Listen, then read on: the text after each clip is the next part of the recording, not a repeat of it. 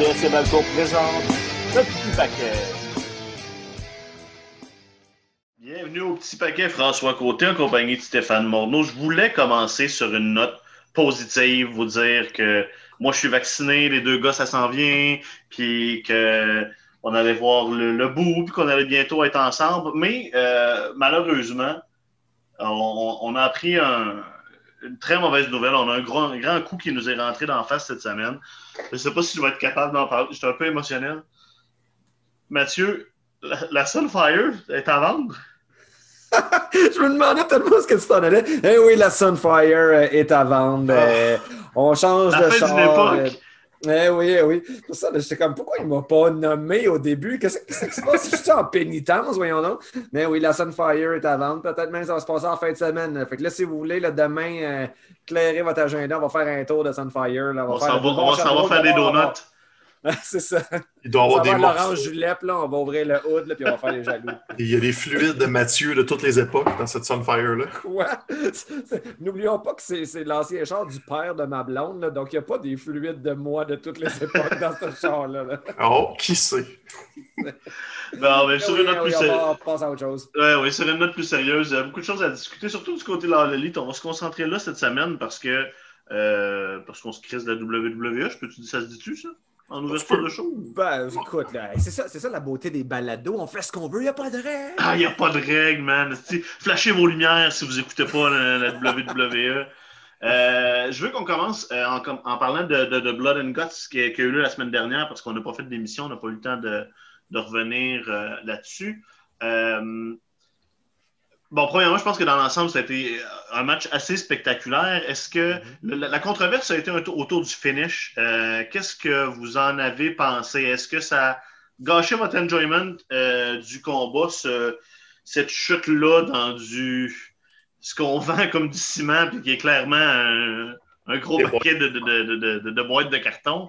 Ça vous a-tu dérangé ou c'est pas grave, puis ça fait juste partie de la réalité d'un match de lutte où on veut pas qu'il se tue? Je trouve que c'est pas, pas si grave. Euh, ah, j'ai regardé le match avec un petit peu de décalage, mais donc avant que je le regarde, j'avais déjà euh, commencé à avoir des réactions, puis je voyais des gens qui comparaient ce finish-là à l'explosion vraiment ratée de je sais plus c'était quoi le nom de, l'événement entre, euh, entre, Moxley et puis Omega. donc quand je l'ai vu, je fais comme OK, c'est quand même pas si pire que ça. On dirait que je m'étais préparé mentalement à quelque chose de catastrophique. C'est juste que bon, on le sait qu'il y a des des affaires, des accessoires qui sont, euh, qui sont arrangés dans la lutte. Mais habituellement, parce que la WWE est assez habile pour trouver une façon de filmer ça qui fait en sorte qu'on s'en rend pas vraiment compte. Il y a une exception que j'ai en tête, c'était euh, dans le dernier takeover, l'espèce de chop que Walter avait fait sur la table des commentateurs. on voyait ensuite que c'était clairement euh, découpé à six sauteuses, quasiment.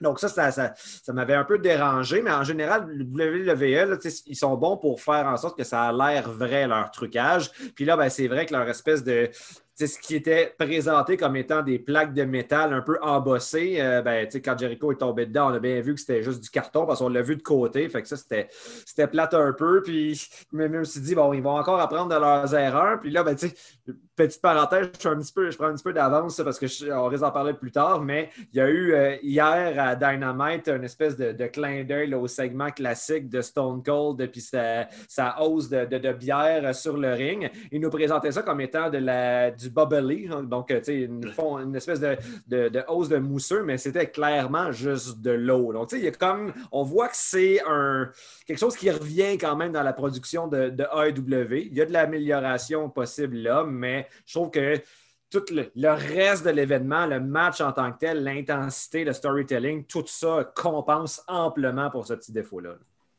Ouais, donc comme Mathieu dit, tu sais, à quoi les gens s'attendent?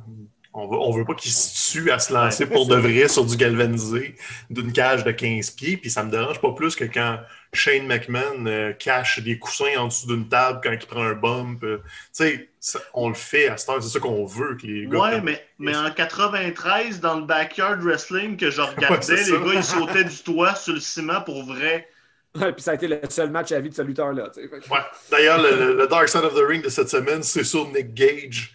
Vous allez en voir du backyard wrestling de, cabochon, là, ça c'est le temps. Mais, Mhm. ah, tu sais, honnêtement, moi, le Blood and Guts, oui, le finish a fait beaucoup jaser, mais moi, ma critique était avant ça parce que ça faisait déjà un bon cinq minutes que je regardais ma montre, puis j'étais comme, hey, euh, t'as fini plus de finir cette affaire-là? Ouais, ils ont comme eu de la misère à se rendre à la fin. Hein. Ils ont, ça, comme, mais- de, de, de, de meat, on dirait. à- Ben, ils ont coupé à une pause pendant qu'MJF et Jericho ont monté sur le dessus. Fait que t'as comme pas trop compris Ouais. qui les a fait sortir. C'est c'est Tully, mais tu le voyais en, en picture-in-picture. C'est comme, OK, bon, ils sont rendus sur le toit. Pourquoi plus personne ne peut les rejoindre? Ah, c'est parce qu'ils ont fermé la porte. Ah, OK, ça, ça va. Puis là, ben là, tu... pendant tout le segment sur le toit, je suis un peu brisé parce que j'ai trop regardé de lutte. Chris Jericho a eu sa lame dans ses mains au moins deux minutes. À un moment donné, il l'a sorti. Puis là, ils ont continué à brawler. Puis je pense qu'il y a eu un décalage entre quand MJF sortait sa bague. Et là, tout ce temps-là, Jericho était avec une main collée sur lui. Et là, il attendait, il attendait. J'ai dit, bon, il va blader à un moment donné. C'est quand, c'est quand? Là, il faisait des petits coups de poing, des petits body slams. Genre, il ne se passe rien. Pourquoi il, pourquoi il y a une lame dans les mains? Puis là, à un moment donné, tu vois MJF sortir sa bague. OK, tout ce temps-là, j'étais comme, OK, j'attendais le bum, j'attendais Ouais. le bum, j'attendais le bum. Puis là, après qu'il se coupe, T'attends, t'attends, t'attends, clé de bras, clé de main. C'est comme, on c'est bien long, vierge, aboutissez, tu sais. Des petits Mhm. problèmes de production puis de timing qui, ça. euh, qui vont éventuellement, on l'espère, euh, se résoudre. Ça reste que c'est des grosses machines à partir euh, au- au-delà de ce qui se passe dans, sur le dessus de la cage. là, le timing de tout ça, côté télé, les pauses. Ouais, non, c'est ça. c'est- des grosses machines. Puis, euh, Surtout pour va- un match qui dure une heure. on va, esp- on va espérer que ça va s'améliorer, mettons, dans la prochaine année, parce qu'effectivement, présentement, c'est encore. C'est encore up and down de ce côté-là, puis il y a- il y, a place à amélioration, je pense. Mhm. On- Ils sont juste trop ambitieux aussi pour les réalités de la télé. Ça paraît que ça fait pas 25 ans qu'ils font de la télé en direct. Ouais. à présenter de la lutte. Fait qu'ils prennent sur le tas, puis ça, ça paraît un peu des fois. Évidemment, le, le- le match auquel on, on peut comparer, en fait, c'est la même affaire, c'est War Games. War Games, on, on l'a retrouvé de- depuis quelques années à NXT, mais c'est dans le cadre de, de pay-per-view. C'est pas à TV. Donc, euh, ils n'ont pas des, des contraintes de temps qui sont les mêmes de la- Ouais. que, que la télé. Fait que, le match finit euh, quand il finit, tandis que là, ben, il fallait qu'ils tirent ça jusqu'à euh, jusqu'à 22 heures. Donc, euh, peut-être que, effectivement, c'est ce qui explique euh, le, problème de rythme. Tu sais, on aime les. On aime quand il y a des épisodes du show TV qui servent un peu de mini pay-per-view. Mhm. C'est le fun, ça change de rythme. On n'a pas besoin d'avoir un pay-per-view à tous les trois semaines. Je pense comme à WWE, on se rend compte que ça peut être pratique, ça, comme horaire. Tu, sais, tu, certains épisodes. Le problème, comme tu le dis, c'est que les limites de temps font que ça devient dur d'avoir une surprise sur un finish quand tu vois le temps et que tu dis faut qu'il Mhm. se passe quelque chose dans le prochain. Le show finit dans 7 minutes et il va arriver quelque chose là. là. Mhm. C'est peut-être ça un peu le problème de, de, de, de, de cette, avant- de cette nouvelle manière de faire. Là. C'est- c'est une nouvelle réalité. Par contre, on voit qu'ils essayent de le contourner des fois en changeant l'ordre des combats. Ou tu sais, dans leur soirée spéciale, ils vont finir la première heure avec un gros combat Ouais, pour c'est- avoir le monde sur la deuxième heure. tu. Puis ça, c'est correct. Mhm. Ça, c'est une manière justement efficace de Ouais. contourner le problème. Donc, euh, Puis là, si t'es allé over, ben là, tu le sais, ben, je coupe dans mon segment à la fin, j'ai j'ai un buffer de 5 minutes, je Ouais. m'en enlève, puis ciao, ben la visite. Mais c'était un bon Blood and Guts, malgré tout. tu c'est Oui. En- le reste du Dynamite était ce que c'était, c'était des combats préenregistrés. Mais le Blood and Guts en tant que tel, la cage à Lou Cabin, c'était c'était imposant. Les gars se sont donnés. Un combat de une heure de télé, donc 45 minutes avec les entrées. C'est un, spectacle. hein. Euh, on dirait que c'est venu euh, appuyer un peu plus ce qui semble être une tendance qui se dessine chez AW, que ça a été encore le cas dans le Dynamite hier. Il y a, il y a quand même beaucoup de sang dans leur, euh, dans Ouais. leur émission de TV. Euh, là, c'était euh, dans, dans, SCU hier. Bon, là, Blood and Guts, ça a été quand même très, très juteux. Puis, tu sais, quand même, n'oublions pas, ça fait pas très, très longtemps là, le, le match de Britt Baker qui, qui saignait aussi beaucoup. Donc, tu sais, je pense qu'il essaie de. Tu sais, la WWE n'est pas là. C'est très rare, en fait, qu'il qu'il va y avoir du sang de façon volontaire. Là, visiblement, c'est volontaire à chaque fois dans la AW. Donc, c'est comme si on essayait de, de retourner là, un peu du côté de la, de la, la fameuse ère attitude de, de laquelle euh, grand nombre de, fans de lutte sont nostalgiques. là. Ouais, ou même C'est moins familial, tu sais. Ça remonte aussi beaucoup à l'ADN de, de, de, Cody euh, avec sa famille. C'est la façon très années 80. Dusty saignait souvent comme un porc, Ric Flair saignait souvent. C'est comme ça que tu, tu, réglais des comptes des années 80 au Texas puis en Caroline. Ça mm-hmm. finissait avec des cloches à vache puis des cordes, de, les, bull ropes, plein de sang. Puis c'était comme. C'est du classique. Mm-hmm. euh, sur l'émission d'hier, bon, beaucoup de choses à discuter. On, s'entend que ça a été pratiquement un mini pay-per-view. On va commencer par le début. On commencer par le début, justement, l'affrontement entre Yuji Nagata et euh, John Moxley. Euh, c'est le deuxième euh, combat qu'on peut, qu'on peut attribuer à l'ouverture de cette porte interdite qui semble maintenant être ouverte. On a eu droit à, Kanta un peu plus tôt. Et on semble là avoir un peu appris des erreurs de l'expérience Kanta parce que c'est pas tout le monde qui connaisse nécessairement ces lutteurs japonais-là. Puis Kanta, on l'a emmené un peu comme une surprise et le danger, c'est que beaucoup de gens fassent comme c'est qui ça? Noji Nagata, il n'y a pas beaucoup de monde qui l'ont vu lutter, mais là, on a hypé la chose, on a fait des packages. Puis là, quand il, quand il est rentré euh, dans le ring, on avait un, le feeling qu'il allait se passer quelque chose. Puis quand mhm. Moxley est rentré sur Wild Thing de The ben, Drugs, là, c'était comme, OK, là, on... C'est un match de pay-per-view, il va se passer quelque chose. Mhm.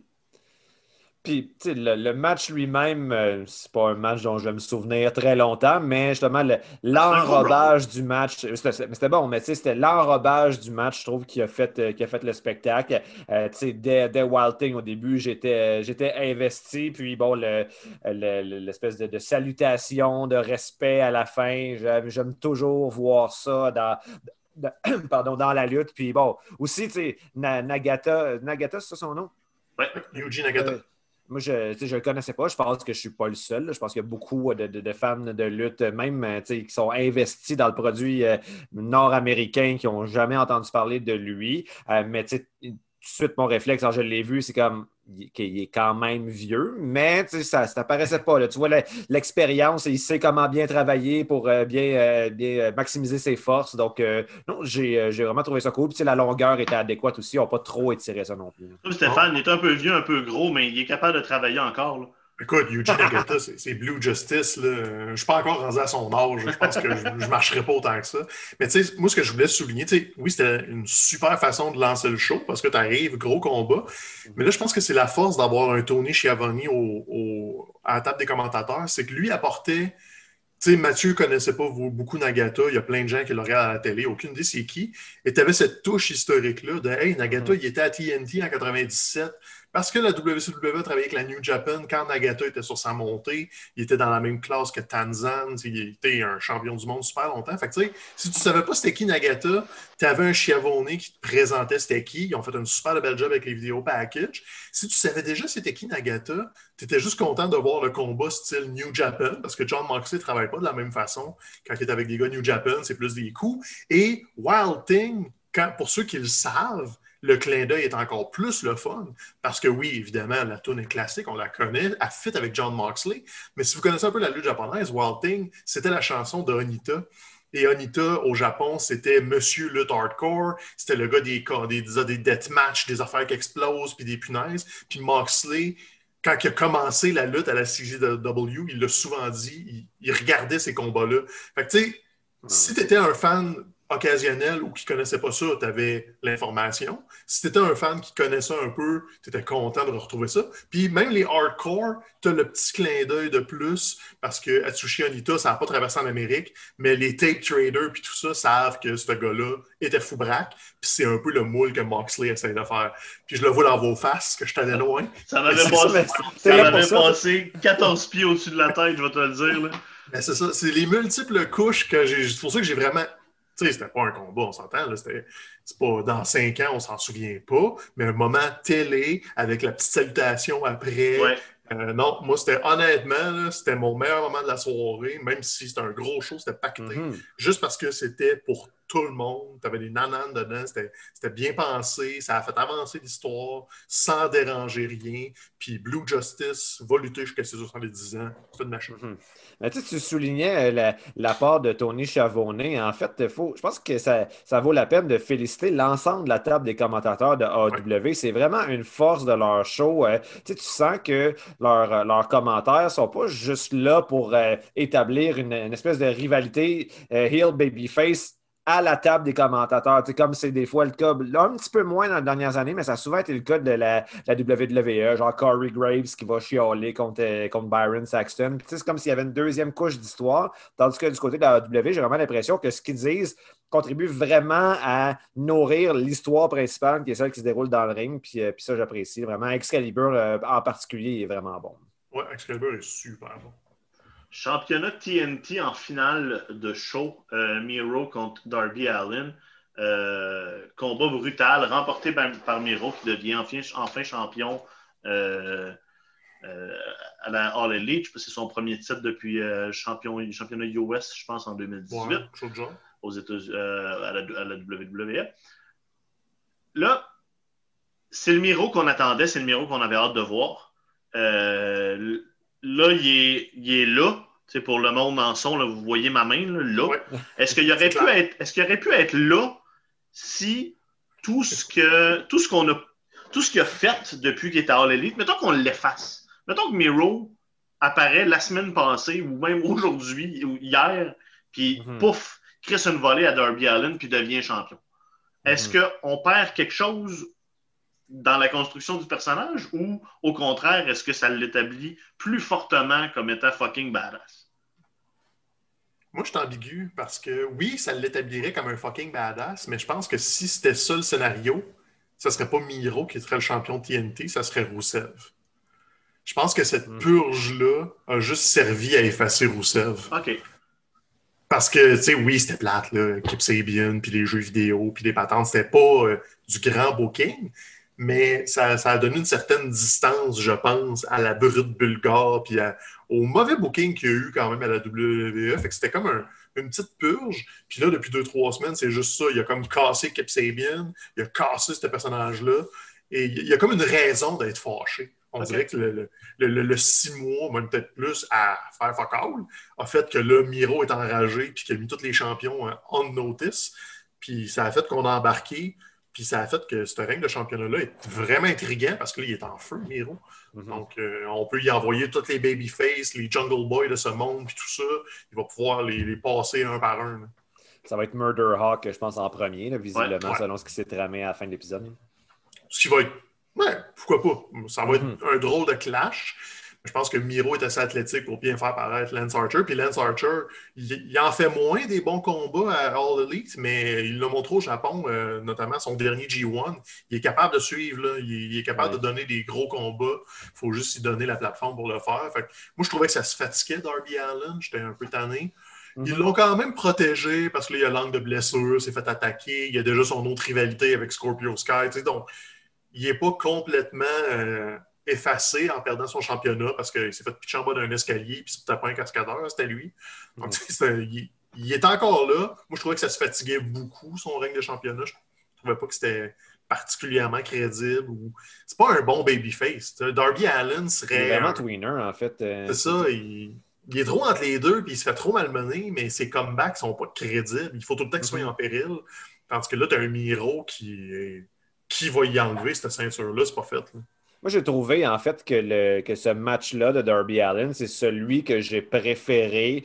Euh, parce que justement, il, était en péril, je trouvais qu'il jouait bien ce, rôle-là. Puis je trouvais son, son, son offensive avait l'air plus crédible, on dirait, que lors des, des matchs précédents. Je pense que lui et Miro se sont dit euh, on, euh, on y va, euh, on se fait mal dans, ce match-là. Notamment, c'est rare qu'un suicide dive, je trouve ça euh, impressionnant parce que je comprends les lutteurs habituellement, quand, ils, se pitchent en plongeant entre deux cordes, ils pensent avant tout à se protéger eux-mêmes, à protéger leur adversaire, tandis que Darby Allen, on l'a vu quand même à quelques reprises un peu comme c'était le cas de Jeff Hardy à ses débuts. il semble pas prendre le temps de réfléchir à comment ça pourrait être dangereux. Puis en tout cas, le suicide dive qu'il a fait sur, euh, sur Miro, rare, même si Darby Allen est nettement plus petit que les autres lutteurs, ben, rarement j'ai été autant impressionné par un suicide dive parce qu'il faisait juste rentrer à pleine vitesse puis comme sans se protéger, ce qui n'est pas intelligent, là, on s'entend, mais à TV, c'est impressionnant. Ah, il donne un show Darby pour donner un show, puis à un moment donné, il va se casser en deux. C'est toujours une crainte, mais pour l'instant, ça va bien. Ouais. Euh, Orange Cassidy euh, affrontait Pac euh, dans un match-up pour déterminer qui allait challenger Omega à Double or Nothing. On a eu droit à un double count-out, une espèce de non-finish qui pour finalement c'était un, triple threat au pay-per-view. C'était le, résultat prévu, mais il a fallu faire un détour, Stéphane, dans, comment le combat s'est déroulé. Ben, écoute, ça me prenait un bémol euh, dans, dans ce Dynamite-là. Je pense que c'est mon bémol. Le combat était bon. la, la chimie entre Orange Cassidy et Pac est bonne. Euh, petite euh, crainte de blessure. Par exemple, Cassidy a mangé un coup de pied pour de vrai d'en face. C'était assez violent, mais C'est vraiment le finish, ma déception. Oui, tu veux construire Kenny Omega comme un, comme un méchant qui a peur, qui se cache en arrière de Don Carlos, qui prend des détours et tout ça.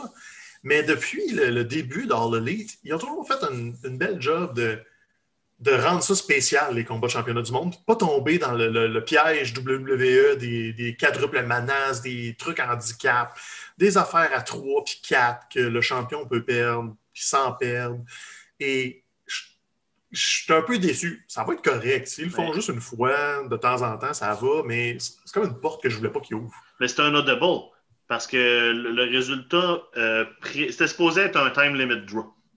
Mhm. Puis la blessure à euh, Cassetti euh, semblait être réelle au point où on a acheté du temps, puis on a fait. euh, puis c'est un audible qui a été calé de, de- d'envoyer Don Callis puis Kenny Omega pour euh, faire le, le- le- la double, le- le- le- finalement l'espèce de, de, de, de- de count-out, double count-out finish. Là. Fait que, il faut quand même leur lever. le- Moi, je leur donne un chapeau d'avoir été capable de on the fly, trouver une autre manière de se rendre au résultat qu'ils Mhm. voulaient. Que tu aimes le résultat ou pas, je comprends que ça, c'est, euh, c'est autre chose. Ouais, ça, mais- il, a, il a été réactif, là, oui, parce que c'était clair qu'il y avait de quoi avec Orange. Ça a l'air qu'il est correct. là, ils ont passé Ouais. des tests, il n'y a pas de. Mais c'est toujours. Mais ça te euh, dérange, triple. Il me semble qu'on n'a pas eu, justement. Pourquoi ça te dérange qu'il y en ait un de temps en temps?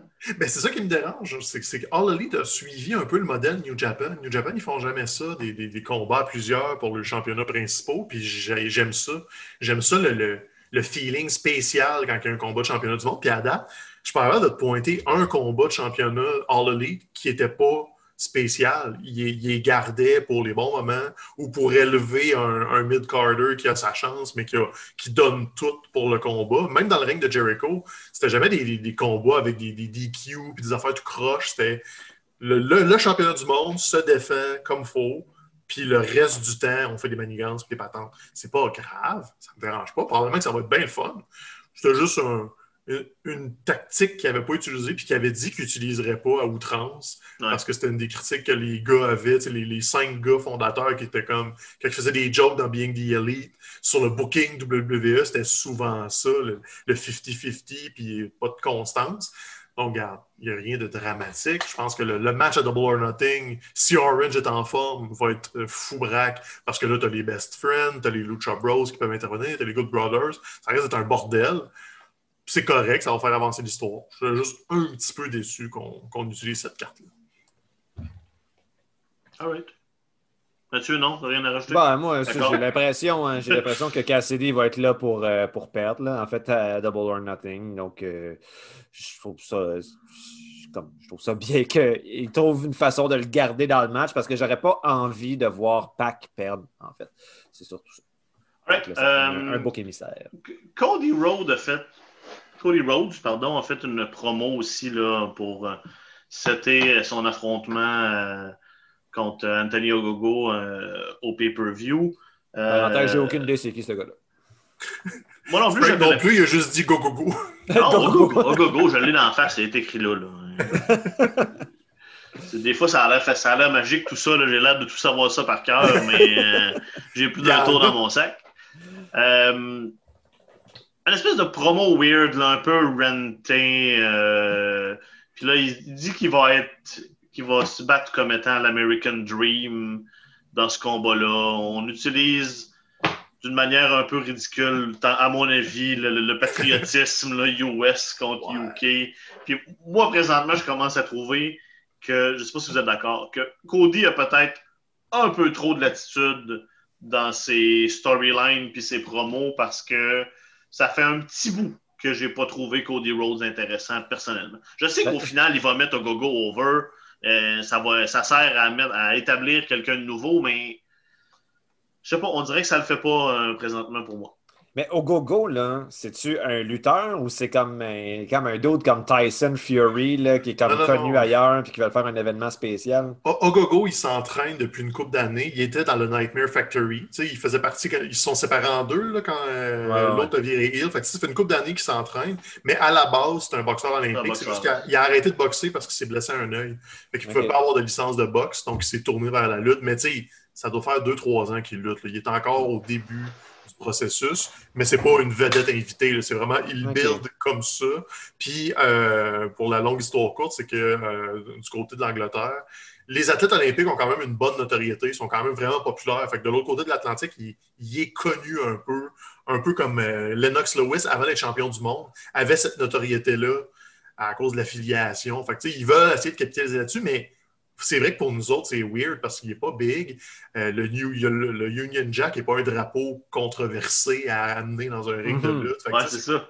C'est un peu tiré vers les cheveux. C'est comme si Cody avait sorti son, son gros kit de feu d'artifice pour rendre ça spectaculaire, mais genre pour une petite fête d'enfants de quartier. Il, il, manque l'occasion spectaculaire c'est pas un big deal, Antonio Gogo. C'est pas un gros événement. Tu deviens le dream pour une journée, puis tu fais une promo comme ton père, a 30 ans.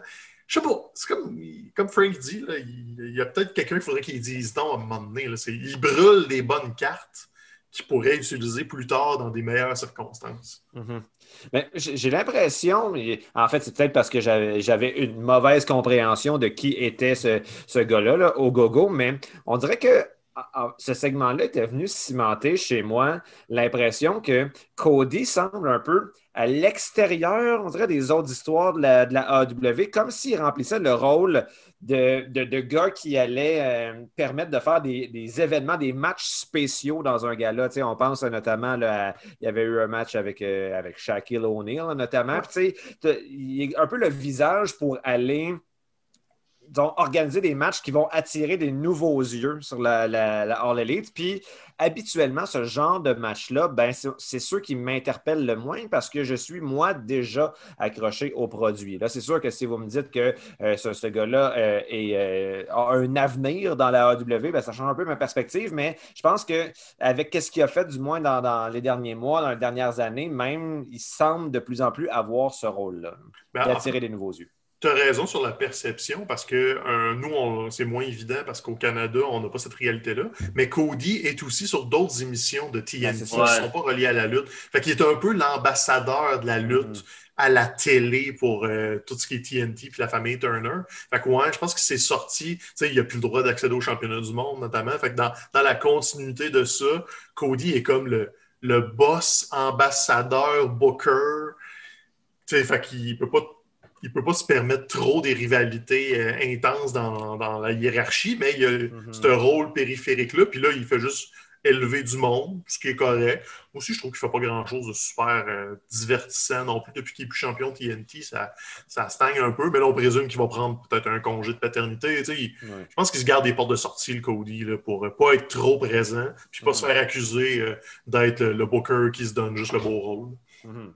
C'est que c'est je veux rien enlever à, à, ce qu'il fait. il donne toujours des, bons produits, des bons résultats, mais c'est euh, généralement des, rivalités dont le storytelling souffre un petit peu. Puis moi, c'est ça qui, euh, m'intéresse avant tout. Moi, ce qui me dérange, c'est un peu ça. C'est tout ce qui tourne ces temps autour de lui, la Nightmare Family, ça, c'est tout du B, peut-être même C-side storyline.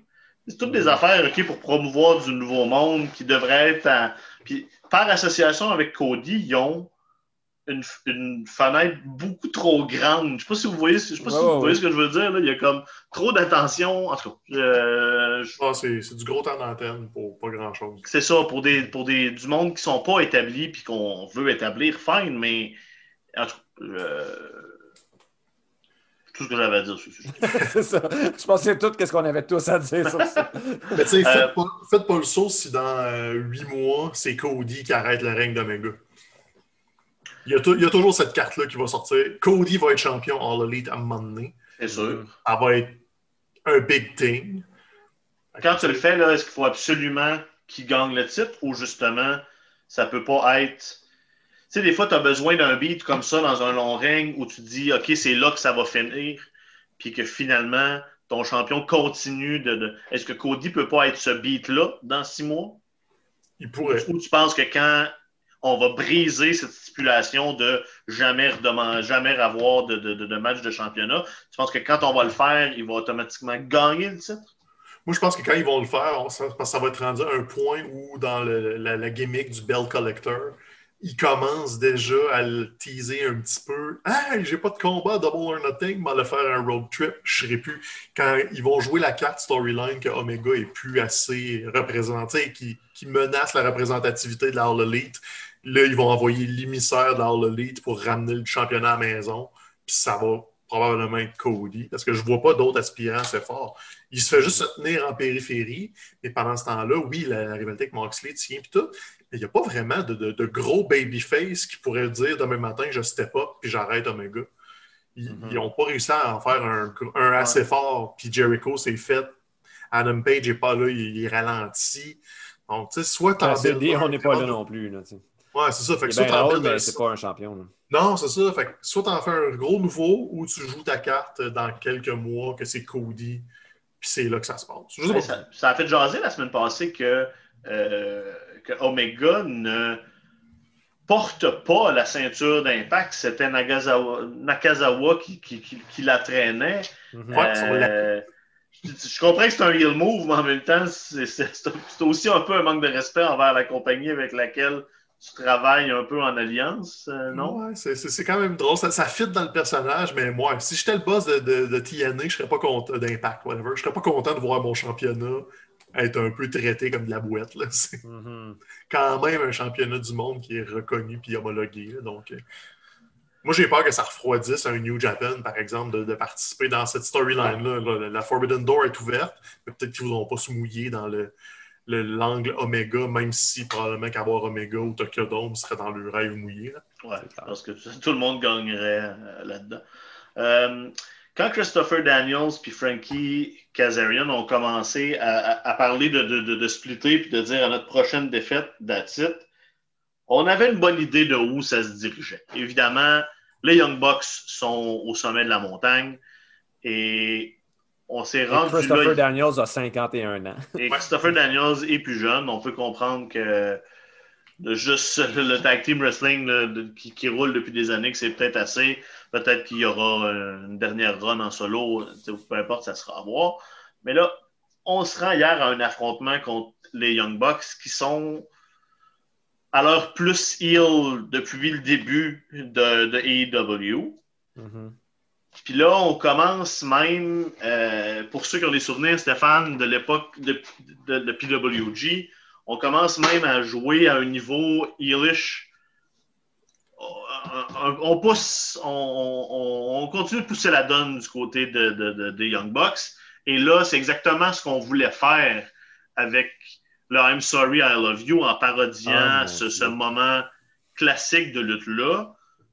Il n'y a personne qui, en voyant ça, n'a pas pu faire comme Oh, you motherfucker. Ah oui. Ah oui. Je pensais que j'avais la coin dure, mais si je me, ça m'a vraiment fâché. Ça fait que bravo. sont, sont futés. Sont, on- au début là, de, de ce storyline-là, on était comme hey, les Bucks sont entre les deux, ça, ça, ça lambine. Mais depuis 3-4 semaines, là, tu le vois, là, les costumes ont changé, l'attitude a changé, les, les petits low blows, les clins d'œil à la caméra. Puis là, ça, hier, c'était comme Ah, God. Ils sont redevenus les méta baveux.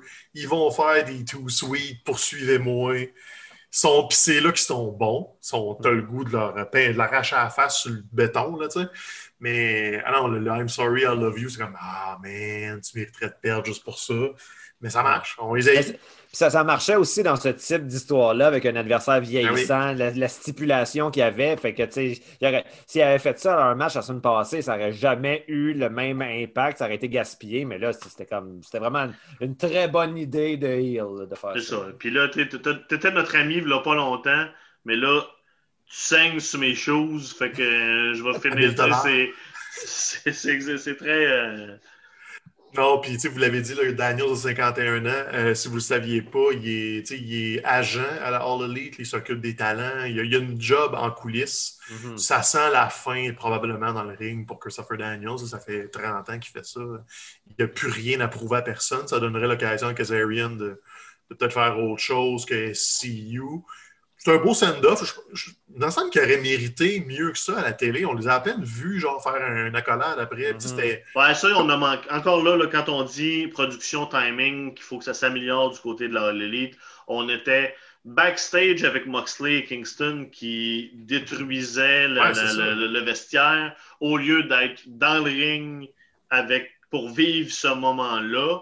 Et là, en retour de pause, on a montré le moment. Inverse les deux segments. Je pense que il- surtout, Non. surtout pour quelqu'un comme Christopher Daniels qui, qui, si on est vraiment en mode euh, tranquillement, c'est un send-off, il, il faut lui donner ces moments-là à la télé, je pense. J'espère qu'ils vont lui faire un, un petit quelque chose la semaine prochaine, juste faire un vrai send-off, tu sais, comme. Est-ce Une que c'est officiellement la fin pour Christopher Daniels là? là? Ben, c'est pas, de- pas de- dit, mais SCU, c'est fini. euh, SCU, Oui, c'est ça. mais on peut. On peut peut-être espérer un affrontement single entre les deux pour réellement. En tout cas, je sais pas. euh, Je sais pas. Moi, j'aimerais savoir s'ils vont rouler un angle. Peut-être que Scorpio Sky va venir. Tu sais, mettons, tu le dis, entrevue avec Chiavone dans le ring, puis quelqu'un intervient pour setter up quelque chose. Peut-être qu'il reste un combat à Christopher Daniels en solo pour après ça se faire euh, send-off. Mais je veux juste qu'il y ait un segment, quelque chose. Pour ça, ça- il manquait un peu de, de oomph. Mais par contre, ça nous a donné Kingston Moxley contre les Bucks pour Double or Nothing. Ouais. Puis là, t'as peu, je suis déjà vendu, là, parce que les Mhm. Bucks euh, sont haïssables sur un temps rare. là. On va pas trop s'attarder à Double or Nothing parce que la semaine prochaine, on aura Oh, le oui. temps de faire le tour de la carte euh, en masse. Juste Euh, avant de passer à- à- au prochain sujet, petit détail qui rend euh, le, le- le match d'hier encore plus euh, intéressant, c'est que. J'ai ça quand tu me coupes de même, là, toi. Ah, là. ben, garde, habitue-toi.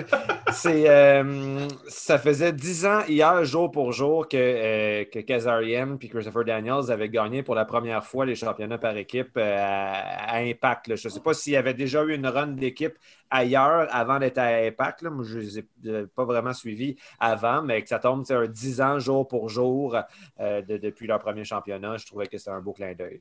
Un beau clin d'œil. Faut que tu m'interromps pour ça, toi. Je suis sûr que, je suis sûr que tous les auditeurs font comme Ah, ben, tabarouette, ça doit Ah, être intéressant, ça. ben, Ça fait 10 ans. Il y a quelqu'un qui compile les stats d'impact. Ben, coudon. Euh, bon, euh, évidemment aussi, il fallait, pour terminer, il fallait qu'on revienne sur euh, justement le wrap-up de, de, de Blood and Guts, de Blood and Guts, pardon, dur à dire. Euh, la rivalité entre Inner Circle et Pin- puis Pinnacle. Euh, bon, au début, il y avait seulement trois membres euh, de l'Inner Circle qui étaient là parce que Jericho est out. Bon, Santana était en réalité malade, mais là, on a dit qu'il a été arrêté par la police. Peu importe, au final, on se pointe avec un troc pour arroser Pinnacle avec du bubbly. J'ai l'impression que je le fais à tous les deux, trois mois. C'est donc le temps du, euh, du, du- du quarterly, mettons, comment on dit ça, quatre fois par année? Là? euh? Pas trimestriel. C'est la euh, question, c'est le, le- le trimestriel que- question du est-ce que à la All Elite on parodie trop la? WWE? Ben, J'avoue avant même que, que- qu'ils ouvrent les vannes et qu'ils se mettent à, arroser, tu sais, on, voit bien, on voyait bien que Sammy Guevara avait une hausse entre les mains. Donc, on pouvait tout de suite comprendre où ce segment-là euh, s'en allait. Tu sais, de, selon mes souvenirs, il n'y a, pas eu de segment semblable depuis Kurt Angle avec Non, mais mon, mon- mon point est que là, on fait ça. On- dans le même show, on fait le Thank You, I Love You. Euh. On envoie beaucoup de ces beats-là. C'est-tu trop ou en même temps? Je pense, je pense pas. Tu sais, Ça je pense dérange pas que c'est fait dans une, euh, dans une volonté, mettons, de, de vraiment faire des pointes euh, à, à l'adversaire. C'est juste qu'on assume, d'après moi, que les fans de lutte qui suivent AEW, ben, ils ont aussi les références de la WWE dans le passé, puis que ça va, ça, ça ajoute juste une nouvelle couche de sens à, à ce qu'ils font. Euh, ça ne m'a pas vraiment dérangé, mais sais, j'ai pas trouvé ça spécial pour autant comme, comme segment parce que c'était quand même moins impressionnant, du moins selon mes souvenirs, que ben, le truck de bière de Stone Cold et Ah ouais, le c'est de sûr. lait de, de Kurt Angle. C'était comme. C'était un peu plus petit. C'était pas un camion, c'était genre une espèce de gros kart de golf. Là. Puis, il y avait comme un petit côté un peu cheapette. là. Mais, euh, mais sinon, euh, content que ça finisse pas le show. C'était juste aux deux tiers du show. C'était comme un segment comme un autre. On n'a pas fait comme une grosse histoire autour de ça. Puis je trouve que c'était le, le bon traitement pour ce genre de spot-là. Moi, il faut sois honnête, là. J'ai détesté ça. Ouais, c'est Ah ça. ouais. Je- C'est pour ça que je lance la question. Parce détesté que ce je sais qu'il y a du monde comme Stéphane qui vont faire quand même vivez par vous-même. Ouais. Parce que c'est trop dépendant de quelque chose. Et là, il y a trop d'acteurs impliqués. Tu sais, Stone Cold et Angle, c'était une personne qui fait quelque chose spontané, ça dure une minute. Ce segment-là était éternel. C'était tellement long. Avec les promos, t'as Max qui parle, t'as Sammy qui parle, t'as Max qui répond, t'as Jericho qui sort, t'as Max qui répond. Pendant tout ce temps-là, Sammy tient sa hausse comme sa zwin dans ses mains puis il attend de pisser. C'était éternel, c'était pas timé. Le punch, je m'en foutais comme l'an 40. Ah, ah, ah. On l'avait compris dès la première seconde, ça allait vers ça. Puis non seulement ça, tout le segment, je l'ai haï. Mais juste pourquoi? C'est pas fini cette rivalité-là? Pourquoi tu fais un combat Blood and Guts de 45 minutes où tout le monde saigne comme des cochons, où Jericho tombe en bas d'une cage, puis Hey. la semaine d'après, ça continue? Mais c'est juste le début, parce que là, on va faire un Stampede à Double or oui. Nothing. Si l'Inner Circle perdent, ils sont obligés de, de, de, de de disbander. se Fait que séparer. ils vont gagner. Puis Mhm. Il va, Non, faut il, va y avoir un blow-off. Non, il va y avoir un blow-off, mais le problème, Ah, c'est qu'après. Blood and Guts, puis après un Stampede, comment tu viens terminer cette histoire-là? C'est Ça, ça. puis non seulement ça, tu sais, là, tu as fait un Blood and Guts en direct devant pas de public qui a regardé après ça des combats préenregistrés. Puis là, tu vas faire un Stampede match en différé devant le public. C'est comme.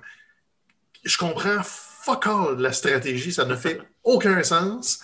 Puis j'ai même pas envie de le voir parce que comment, comment ça peut être meilleur que Blood and Guts? Qu'est-ce qu'ils vont Ouais. faire de différent à part de la comédie?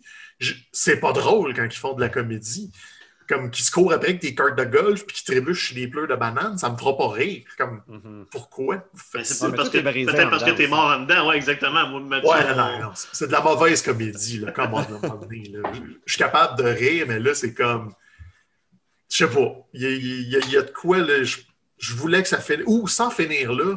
Et, tu sais, Jericho aurait dû pas être là deux, trois semaines. Donner un break à la rivalité. Là, tu le relances tout de suite. Max a dit non. Un gros 35 secondes au combat. Ça n'a aucun sens, là. C'est comme non, non, j'ai vraiment eu ça. Moi, je suis pas surpris. Je, je- C'est pour ça que je posais la question. Pour que ça merde, honnêtement. Là, euh. Et en plus, pendant que je le regardais, euh, ma blonde était fatiguée, elle s'était endormie sur le divan, puis je la comprends un peu, là, c'était que c'était le bout un peu plate de Dynamite. Puis le petit klaxon de Sammy, j'ai calé, ça Ah, va la mon Dieu, réveiller. c'est fatigué, ça. J'étais trop loin de la manette pour baisser le son. J'ai dit, oh, tabarnak, là, ça va juste la réveiller. puis c'était ce petit segment de pisse. Ah, j'ai tout haï, là, cette affaire-là. Euh, Stéphane, dans le monde du sport, on parle souvent de, tu sais, des fois, là, de, de wasted potential, de, de potentiel euh, manqué ou qui ne s'est pas, qui s'est pas réalisé là, pour X raison, une blessure ou un. C'est mon surnom à l'école, ça. Exactement. je voulais pas aller là, mais euh, je suis entièrement d'accord. Euh, quand on parle de Brian Pillman, c'est exactement dans cette, dans cette catégorie-là. On parle d'un gars qui avait ce qu'il a eu le temps de faire dans le monde de la lutte a été comme extrêmement intéressant. Il est mort beaucoup trop jeune. Puis là, la sortie du- de la troisième saison de Dark Side of the Ring commençait avec justement euh, l'histoire de Brian Pillman. Euh, tu l'as écouté. Ah ouais. que- Parle-moi-en. Écoute, c'est- le moment de la semaine, de, ben, de la semaine passée, c'est jeudi, Dark Side of the Ring. Sur Crave, donc celui de cette semaine va sortir euh, probablement après l'épisode. Écoute, je, je- je connaissais l'histoire de Brian Pillman parce que j'écoutais beaucoup la lutte dans ce temps-là, j'étais familier, mais le- la, la beauté de Dark Side of the Ring, c'est d'avoir des documentaires qui ne sont pas produits par la WWE. Mhm. Ouais. Donc, tu as un regard extérieur, tu as des intervenants qui vont dire des choses qui sont difficiles à entendre souvent. Et l'histoire de Brian Pillman, tu ne peux pas la raconter sans parler des choses difficiles parce que ben, il s'est suicidé, il y a eu des problèmes de consommation, il y a eu euh, des problèmes relationnels, il y a eu une relation brisée avec ses enfants, il y a un accident de- d'auto qui a gâché sa carrière. Tout, de sa vie est lourd et pas problématique, mais vient avec une charge émotive qui est lourde que en parallèle, la WWE, quand ils traitent de ce genre de sujet-là, on, on en parlera un petit peu tantôt avec Booker T, eux autres, ils vont juste l'effleurer. Ils vont y aller à de la version très clean. Donc, tu sais, Darkseid lance sa saison 3 avec, à mon avis, pas le meilleur épisode de- de- depuis le début, mais dans le top 3 probablement. C'est vraiment un excellent épisode parce que Brian Pillman, tu, sais, tu disais de potentiel, puis un et si, tu, te demandes, hey, si Brian Pillman n'a pas la cheville qui a été sur le bord de tomber, parce que physiquement, il a, il a failli perdre un pied euh, dans son accident de char parce que son, il pendait, il n'y avait plus rien. Si cet accident-là n'arrive pas, Brian Pillman est peut-être Stone Cold Steve Austin. Ben, quand tu dis Stone Cold, moi, c'est pas un lutteur que, que je connais, mais je- dis-moi si je me trompe, c'est-tu lui qui était dans un segment avec Stone Cold puis un gun? Absolument.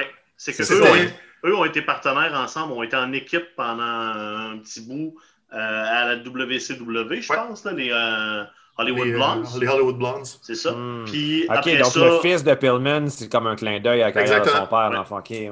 puis après ça, la 100%. fameuse rivalité avec Austin, puis le, le, le, le, le- le- le- Mais le- tout de ce segment-là, si vous avez, là, vous avez pas vu le documentaire, c'est moins frais, mais c'est que Brian Pillman, au, au milieu des années 90, ça stagnait son affaire. Austin était déjà parti, lui. Puis Pillman était un peu dans la même chaise de Asti, euh, il me book tout croche, ça va pas bien. Il voulait essayer de brasser la cage, mais on va le dire poliment, Brian Pillman, les fils se touchaient des fois. Il y avait des idées, puis il s'est juste mis à worker tout le monde dans le monde de la lutte. Donc, sa vie était un perpétuel work. Et là, il s'est juste mis à briser le, le mur du kayfabe. Et c'est comme ça qu'il s'est fait connaître. Parce que notamment, il a appelé Kevin Sullivan, qui était le booker à WCW. En direct à la télé, il a dit c'est Bookerman. Donc, tu sais, ces petits détails-là sont arrivés euh, 5-6 ans avant que ça soit cool de briser le kayfabe. Mhm. Donc là, il était devenu l'espèce de, de- de- d'électron libre de la lutte que tout le monde en parlait, mais personne n'osait comme Hey, il nous niaise-tu? Un peu comme Andy Kaufman des années 80. Tu sais, Mhm. il y avait cette aura-là autour de lui, puis là, il est en train de se construire tout ce hype-là. Et là, avant d'avoir son accident d'auto, il est en pleine négociation de contrat entre la WCW et la WWF. Et là, tout le monde se disait, hey, si on prend ce gars-là, qui est l'espèce de bébite explosive, on peut y mettre une fusée dans le dos. Et c'était avant que Stone Cold commence à monter, commence à. il- C'était un peu le début de la montée de, Steve Austin, mais c'était pas encore Stone Cold. C'était le embryonnaire. Mais Pillman avait cette aura. Il s'est pointé à ECW alors que les gars de la WCW ne travaillaient jamais, jamais, jamais avec la ECW. C'était comme il y avait une rivalité intense entre les deux. Lui, il est allé faire une promo, il a crié ça en marde, il est revenu. Il, il a convaincu Bischoff de le congédier pour de vrai, pour pas que le monde pense que c'était arrangé que le gars des vues, mais dans le fond, il faisait juste worker Bischoff pour avoir un meilleur contrat avec la WWF. Tout ça a été déraillé parce qu'il y a eu son accident de char. Puis là, son accident de char a fait qu'il n'a plus jamais été capable de lutter convenablement. Puis il essayait de. la rivalité avec Austin à WWF, c'était après son accident. Donc, il était déjà limité, mais il essayait de, de construire un personnage plus. Euh, toute son implication avec la Heart Foundation, c'était la même chose. Il était en chaise roulante, d'ailleurs, quasiment la moitié du temps de la Heart Foundation parce qu'il est entraîné dans le donjon de Stu. Fait que, tu sais, Pillman, le documentaire ne le dit pas concrètement, mais sans cet accident d'auto-là, d'un, il serait probablement pas mort parce que ça l'a rendu dépressif, puis euh, il abusait des, des stéroïdes, puis des, des antidouleurs parce que son pied, euh, ça marchait pas pantoute, puis lui, il voulait lutter, fait qu'il se poussait beaucoup trop loin, ça l'a tué carrément. Mais sans ça, il était le, le- hottest thing in wrestling en 95-96, puis probablement que Stone Cold 360, ça aurait été une variation de Brian Pillman quelconque, puis c'est lui qui aurait été la face de l'attitude era. Il était à ce point-là magnétique, puis la beauté du documentaire, c'est que si vous ne connaissiez pas l'histoire de Pillman, ils vont vous plonger là-dedans tout en vous montrant que la mère d'un de ses enfants s'est suicidée pendant une guerre de garde euh, partagée avec sa nouvelle femme. Sa nouvelle femme est, de, tombée dans la drogue big time, puis elle a l'air, euh, tu sais, les ravages euh, de la, des drogues dures, vous allez les voir là-dessus. Ses enfants ne se parlent pas toutes. Tu sais, c'est weird son histoire, mais t'es assis sur ton banc, t'es comme, man, ok, mais ce gars-là, c'était un génie, il était complètement fou puis il a laissé des traces concrètes après. donc, il partit avec un bang, le Dark Side of the Ring. Et du côté de, des documentaires produits par la WWE, dont la nouvelle série là, à, A&E, là, on, va un peu dans, dans, une autre direction. Parce que même si c'est intéressant, il y a toujours la question de les choses qui sont des fois pas abordés quand ça fait l'affaire de la WWE, justement. Ben là, c'est ça. Là, c'est des documentaires plus, euh, comment dire, des fluff pieces en bon français. Ouais. Donc, c'est approuvé, c'est gentil. Tu sais, là, cette semaine, c'était Booker T, mais Booker T, si vous ne le savez pas, a fait de la prison. Tu Booker T a été orphelin jeune, il a eu de la misère. Tu sais, c'est une histoire qui est lourde, mais qui est sais, on, on en parle vite, vite. Il est, quand il a fait de la prison, c'est parce qu'il était il, faisait des hold-up dans des Wendy's. Il, a fait une vingtaine de Wendy's, puis il a fait de la prison à cause de ça, mais il était déjà orphelin, puis tout. Donc, tu sais. Mais sur le network, il avait déjà fait un documentaire sur Booker T, puis justement, il, abordait ça. Mais quand j'ai vu que Annie faisait un nouveau documentaire, on dirait que je m'attendais d'entrée de jeu à ce que ce soit essentiellement la même affaire. C'est essentiellement ça. Toutes les je les ai toutes regardées à date. Si vous connaissez les histoires de ces lutteurs-là, vous n'en prendrez pas grand-chose. C'est juste le fun de, de, faire montrer différemment. Euh, celui sur Match Woman, c'est un peu la même chose. On effleure ses problèmes conjugaux, mais pas trop. On rentre un petit peu dedans, mais on n'ose pas trop. Piper, c'était très clean. T'as même Hulk Hogan qui vient euh, parler alors qu'il n'y a pas vraiment d'affaires là. Cette semaine, ça va être HBK. Je ne sais même pas s'ils vont oser parler du screwjob tant que ça. Ils vont peut-être le mentionner comme de quoi qui est important dans sa carrière. Donc, tu sais, c'est de la bonne télé. Honnêtement, c'est des bons documents. Oui, c'est intéressant quand même, mais c'est juste, tu sais, moi, j'ai mis dans la même catégorie que, que The Last Dance. C'était super bon, The Last Dance. C'était super intéressant.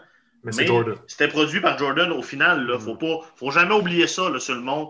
Il faut, toujours faire attention de prendre ça 100% pour du cash. quand, il y a, quand il y a un des personnages importants qui produit l'histoire, c'est sûr que l'histoire va être produite au final pour s'assurer de bien le faire paraître. Ben oui, c'est sûr. si t'avais la, un Last Dance produit par Vice, ben les autres, ils iraient parler à l'ex-femme de Jordan pour avoir l'autre côté de la médaille, parce qu'ils ne mm-hmm. se parlent pas. Fait que, en fait, on va pouvoir comparer parce que, tu sais, là, le, Dark Side of the Ring sur Pillman, il n'y a pas vraiment de truc produit par la WWE sur Brian Pillman, mais dans cette saison-là, on a un sur Dynamite Kid, et Dynamite Kid, c'est une histoire qui recoupe celle du British Bulldog, qui recoupe celle de la famille Hart. Toutes des trucs que la WWE a parlé souvent. Mais là, l'histoire du Dynamite Kid, euh, le gars était un peu fucked up, puis euh, violent avec sa femme, puis tout, puis tout. Ça sera pas un dark side léger. Donc, j'ai hâte de voir comment ils vont recouper avec euh, tout ça. Mais ça vaut la peine de prendre A&E. Honnêtement, c'est divertissant. Ouais, il faut que je fasse ça. Les Dark Side, tu les écoutes où? Sur Crave? Oui, sur Crave, ils, sont. Euh, nous, on ne pogne pas le post Vice en direct comme aux États-Unis, mais Crave les, les téléverse le même soir. Fait que je pense que c'est le jeudi soir la diffusion. Fait que si tu te logs en soirée, euh, tu les as sur Crave. OK. Euh, messieurs, on apprend aussi que Zelina Vega euh, est de retour à la WWE. C'est vrai? Ah oui, c'est tout chaud. Ça vient de sortir eh ben. sur, euh, sur Twitter, confirmé par Merger. La nouvelle a été sortie par, euh, par Fightful. Donc, euh, eh ben. c'est quelqu'un ben. qui méritait. Euh... Ben, ouais, c'est pas du roster. Surtout que, si on s'en souvient bien, la raison pour laquelle elle avait été mise dehors, c'était toute l'espèce de drama autour de l'utilisation des réseaux sociaux. Donc, je veux dire, c'était pas par rapport à son, son travail réel à l'intérieur de la WWE. Là, il était quand même très, très utile. Puis là, ben, même si le segment euh, préenregistré de, de, son mari a été coupé au SmackDown de vendredi passé, ben, il semble quand même être de retour sur nos écrans à Leicester Black. Donc, euh, donc c'est ça. Peut-être que c'est lié à ça aussi. On, on, pensait tous que vu que Zelina Vega était parti, qu'on ne voyait plus Alistair Black, ben, il, allait il allait faire partie des, euh, des, prochaines coupures. Mais bon, visiblement, ce n'est pas le cas. Alors, euh, peut-être que l'eau a coulé sous les ponts. Ah ouais, tant mieux pour elle d'avoir venir rien faire à la WWE. c'est vrai, parce qu'elle était avec Andrade, puis là, il n'est plus là. Ouais, c'est ça. merci, beaucoup, mais, euh, merci beaucoup, messieurs. J'invite tout le monde à être là la semaine prochaine. On va, avoir, on va pouvoir vous dire pourquoi on n'a pas aimé WrestleMania Backlash. Puis, on va-tu le regarder? Ah oui, genre, moi, je suis quand même curieux de voir Cesaro, Cesaro contre Roman. il ne gagnera ah pas, mais je suis curieux de voir ça. Puis, euh, pour le reste, j'avoue que ça ne m'intéresse pas tant. Mais preview de Double or Nothing aussi la, semaine prochaine parce que ça a lieu pas ce week-end, l'autre d'après. Mhm. Donc, euh, soyez là euh, la semaine prochaine en, en collant ça comme ça on n'aura pas le choix de faire un épisode. C'est ça, la beauté de la chose, c'est qu'on ne ah pourra pas comme tout choquer la veille. Fait que, je vous donne ça un devoir. Oh. Président. J'ai pas assez l'âge. Là, là, vous allez aller écouter Will Ospreay contre Shingo Takagi parce que c'est le combat de l'année. Shingo Takagi. Oui. OK.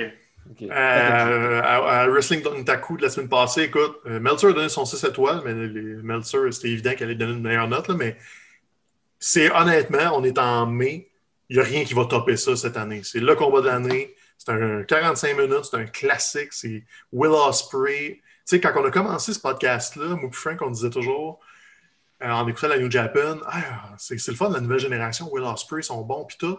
Et là, c'est eux autres, les main events de la New Japan. C'est plus des juniors et Will Ospreay est un super champion à la New Japan. Et ce combat-là contre Shingo, sérieusement, là, ça. Ils se sont pas fait mal, mais tu serres les dents une couple de fois. C'est stiff, stiff, stiff. C'est vraiment bon. Faites vos devoirs. C'est vraiment ben, bon. Ben, Mathieu, je te je te prêterai mon, euh, mon account euh, Tu veux-tu un, petit compte-rendu critique de 700 mots sur ça? S'il vous plaît. Et vous autres, vous deux, écoutez euh, Sunrise, A Song of Two Humans, film de 1927 réalisé par FM Murnau, avec des beaux intertitres. Très, je l'ai vu à 18 ans, ça compte dessus. ben, j'ai pas envie de le revoir. Je t'annonce que quand même bon, j'ai préféré ça. préféré ça à, d'autres films plus récents. Donc, quand, même très bien. Merci beaucoup, les boys. Euh, merci à tout le monde. On se parle euh, la semaine prochaine. Ciao. Salut. Adieu.